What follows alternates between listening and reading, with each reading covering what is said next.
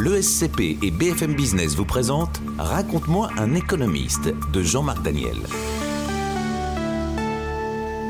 Épisode 8 Joseph Alois Schumpeter, le père de la destruction créatrice. Quiconque aujourd'hui crée une entreprise euh, se voit qualifié d'entrepreneur schumpeterien. Le mot schumpeterien est devenu l'élément le plus positif et le plus utilisé, même euh, utilisé de façon quelquefois un peu abusive, pour caractériser la dynamique de création de l'entreprise.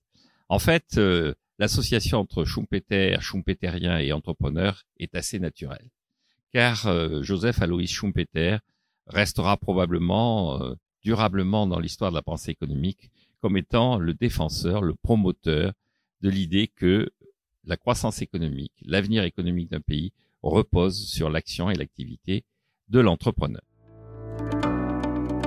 Alors, deux mots sur euh, Schumpeter en tant que tel. Pour beaucoup, il est présenté comme étant autrichien. Autrichien étant devenu en économie euh, la caractérisation d'une école d'économistes qui s'incarne à travers des gens comme euh, comme Menger, comme Hayek, qui est désormais un des plus connus. On ne peut pas le qualifier d'autrichien au sens économistes et au sens de la théorie économique. On ne peut pas non plus le qualifier d'Autrichien en tant que nationalité car euh, il naît dans, un, dans une ville et dans une famille qui aujourd'hui serait tchèque. En fait, euh, sa famille est, constituée d'industriels euh, tchèques assez dynamiques et sa mère est une personne qui est une forte personnalité que les hasards de la vie vont conduire à épouser un officier, là cette fois-ci autrichien, qui n'est pas le père de Schumpeter puisqu'elle est veuve, mais qui va fortement influencer le mode de pensée et la vie de Schumpeter. Il va être élevé parmi euh, les gens de l'aristocratie austro-hongroise et loin de la bourgeoisie à laquelle appartient sa famille d'origine. De cette éducation, il va retirer une certaine forme de culture, un attachement à la culture grecque, latine, et puis une certaine forme d'arrogance assez aristocratique qui le conduira à dire, par exemple, à la fin de sa vie, qu'il avait trois objectifs. C'était d'être le meilleur économiste, le meilleur cavalier et le meilleur amant, et qu'il n'avait finalement réussi qu'à remplir deux éléments du contrat. Sans que l'on sache si c'était le meilleur économiste, le meilleur amant et le meilleur cavalier de Vienne, ou de la terre entière. Beaucoup ont considéré que, vu son caractère, il avait imaginé que c'était de la terre entière. Meilleur économiste, euh, on peut considérer que c'était pas totalement infondé. Quelles sont ces idées en termes d'économie? On peut considérer qu'il y a quatre idées qui caractérisent la pensée de Schumpeter. La première idée, c'est celle de la croissance économique liée à l'existence de l'entrepreneur. Ce personnage de l'entrepreneur est chez Schumpeter un personnage qu'il qualifiait lui-même d'habité. C'est un personnage qui est à la limite de la folie, qui ne réalise pas ce qu'il fait, qui s'engage dans des aventures dont il ne mesure pas les conséquences. Et ce personnage va être d'autant plus utile qu'il va s'associer à des périodes d'innovation technologique. Non seulement il va créer des entreprises, s'engager dans des aventures qui sont des aventures très hasardeuses, mais en plus il va devoir s'appuyer sur les évolutions scientifiques que représentent les innovations technologiques. L'entrepreneur est particulièrement efficace dans les périodes où apparaissent ce que Schumpeter appelle des grappes d'innovation c'est-à-dire des moments où un certain nombre de réformes, de refontes de l'organisation du travail, un certain nombre d'inventions apparaissent et permettent à l'entrepreneur d'augmenter considérablement à la fois l'efficacité du système, la productivité et la nature des biens qui vont être vendus. On augmente l'efficacité de ce qui existe et on crée de nouveaux produits qui vont trouver leur débouché. Cet entrepreneur, et c'est la deuxième idée, cet entrepreneur a des adversaires. En fait, pour Schumpeter, il a deux adversaires qui sont plus ou moins mortels. D'abord, l'imitateur. Dès que l'on s'engage dans un processus, c'est que dès que l'on réussit quelque chose, immédiatement, dans une société concurrentielle, d'autres individus se précipitent pour réaliser les mêmes objets et pour faire la même chose. La conséquence, c'est que l'entrepreneur qui, au début du processus, gagne très bien sa vie, qui est en situation de monopole, qui se crée ce qu'on appelle une rente, puisqu'il est en situation de gagner plus d'argent que ce qu'il ne serait en cas de situation de concurrence, cet entrepreneur est rattrapé par l'imitateur qui réintroduit de la concurrence dans le circuit. On a là une originalité de la pensée de Schumpeter parce qu'il considère que cette concurrence, en forçant l'entrepreneur à baisser ses prix, va le décourager. Et donc, euh, Schumpeter n'est pas à une époque où pourtant, dans ces débuts du XXe siècle, on faisait de la concurrence l'alpha et l'oméga de la politique économique. Schumpeter n'est pas un admirateur et un adorateur de la concurrence. Le deuxième ennemi de l'entrepreneur pour Schumpeter, c'est le planificateur. Planificateur à l'époque où écrit Schumpeter, car rappelons-le, Schumpeter est né à la fin du XIXe siècle et il va vivre jusqu'au milieu du XXe siècle. Il est né en 1883 et il meurt en 1950. Donc en cette période-là, c'est la période où le socialisme connaît ses plus belles années.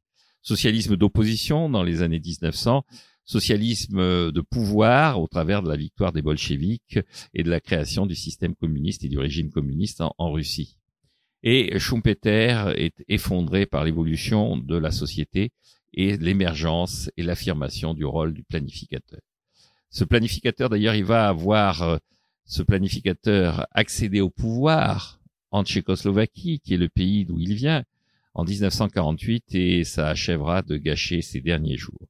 Ce planificateur, pour Schumpeter, il est inévitable. Il considère que, effectivement, il est encore plus redoutable que l'imitateur parce qu'il s'appuie sur euh, ce que Schumpeter appelle l'intellectuel déclassé. Tout un monde d'intellectuels tout un monde euh, de gens qui vivent dans les universités, qui vivent euh, autour de la presse, qui vivent dans les médias, passe son temps à détruire, dénigrer, décourager l'entrepreneur. Et à force de taper sur l'entrepreneur, ils finissent par le faire disparaître et par le conduire euh, à renoncer. L'entrepreneur finit par poser le sac, finit par abandonner la partie découragé à la fois par l'image catastrophique que le planificateur et l'intellectuel déclassé donnent de lui, et par le fait que la capacité à générer de la richesse et à gagner de l'argent est minée par l'imitateur. La troisième grande idée de euh, Schumpeter, c'est que avant que l'entrepreneur ne disparaisse, il aura introduit dans le dispositif en permanence les nouvelles technologies qui vont essayer de corriger pendant un certain temps sa propre destruction et sa propre mort annoncée. Grosso modo, ce processus qui introduit de nouvelles technologies va avoir comme conséquence d'en faire disparaître d'autres. Et donc là, il y a un processus que l'histoire a qualifié de destruction créatrice, expression donc qui est due à Schumpeter, et expression qui va rentrer comme étant une des plus caractéristiques de la pensée de Schumpeter. Le véritable enjeu dans une société, c'est que, en général, on voit assez bien la destruction, on voit assez bien les emplois qui disparaissent, on voit assez bien les processus de production qui se révèlent obsolètes. On a quelquefois du mal à voir apparaître la création. On a quelquefois du mal à voir apparaître les nouveaux emplois. On a quelquefois du mal à cerner dans quelle mesure cette création va porter la croissance de demain. La tendance historique, et là Schumpeter le savait, la tendance historique des individus, c'est à se désoler sur la destruction et à ignorer les bienfaits de la création. Et Schumpeter dit la meilleure chose que puisse faire un gouvernement, la meilleure chose que puisse faire une autorité publique, c'est de préserver la phase de destruction, d'accepter la phase de destruction et de faire en sorte par une fiscalité qui soit favorable à l'innovation que la création apparaisse le plus vite possible. En fait, la dernière idée qui va caractériser la pensée de Schumpeter, c'est que la vision de l'économie telle qu'il l'a enseignée, telle qu'il l'a euh, reçue quand il était étudiant, telle qu'elle est dans les manuels de son époque, est une vision très statique. Il constate que les économistes du 19e siècle ont surtout théorisé l'égalité entre l'offre et la demande, et par-delà cette égalité, une forme d'équilibre qui naît dans l'économie. Pour les économistes du 19e siècle, les prix bougent, les prix changent, les prix évoluent, mais toujours avec euh, un objectif qui est un objectif qui finit par être atteint sur l'ensemble des marchés, qui est l'égalité entre l'offre et la demande. Or, dit Schumpeter, la réalité n'est pas statique, la réalité est dynamique. L'offre euh, bouge en permanence puisqu'il y a en permanence de la destruction créatrice, de nouveaux produits qui apparaissent, et la demande bouge elle-même en permanence les revenus des gens ne sont plus les mêmes quand ils sont âgés que quand ils étaient jeunes. La destruction créatrice leur met à disposition des nouveaux produits dont ils n'avaient pas pu imaginer l'existence auparavant. L'épargne est perçue différemment suivant euh, le contexte géopolitique dans lequel on évolue. Et donc, euh, la société n'est pas statique, la société est dynamique, la société est en permanente mutation. Et dans ces mutations, dans cette dynamique, ce qui est important, c'est de voir apparaître certaines formes de rémanence. Grosso modo, il y a des cycles, des cycles courts et des cycles longs. Et la vraie, le véritable enjeu pour les pouvoirs publics, pour les gens qui essaient d'orienter l'économie, c'est d'essayer de tirer la leçon des cycles précédents pour éviter les erreurs et pour permettre que le processus de création, le processus de destruction créatrice soit le plus efficace possible dans la recherche du plein emploi. Alors, ces idées, Schumpeter euh, aurait pu les mettre en pratique car dans sa vie, il a été amant, cavalier, économiste, il a été aussi ministre. Il a été un court temps ministre de l'économie et des finances de la toute jeune République d'Autriche, juste après la fin de la Première Guerre mondiale et l'effondrement de l'Empire austro-hongrois. Il avait une mission claire qui lui avait été donnée par les autorités de l'époque, c'était de stabiliser la monnaie du jeune État autrichien. Il n'y est pas arrivé et il était d'autant plus euh, humilié par ça que dans son pays d'origine, dans la toute jeune Tchécoslovaquie, son rival, son concurrent, le ministre de l'économie et des finances tchécoslovaque, avait lui réussi à stabiliser la monnaie tchécoslovaque. C'est peut-être une des raisons pour lesquelles il a refusé d'apprendre la nationalité autrichienne. Il est devenu allemand. Et puis, avec l'accession des nazis au pouvoir, il est allé s'installer aux États-Unis, où il a été professeur. Malgré certaines réticences qu'il avait à l'égard de la société et de la civilisation américaine, il est mort en 1950 en ayant fait d'abondantes critiques sur euh, le président Roosevelt, sur son successeur Truman et sur le personnage qui avait inspiré la politique économique de Roosevelt, à savoir Keynes. Et pour bien développer sa critique de Keynes, il avait jugé bon de replacer l'histoire de la pensée économique, la position de Keynes dans l'histoire de la pensée économique.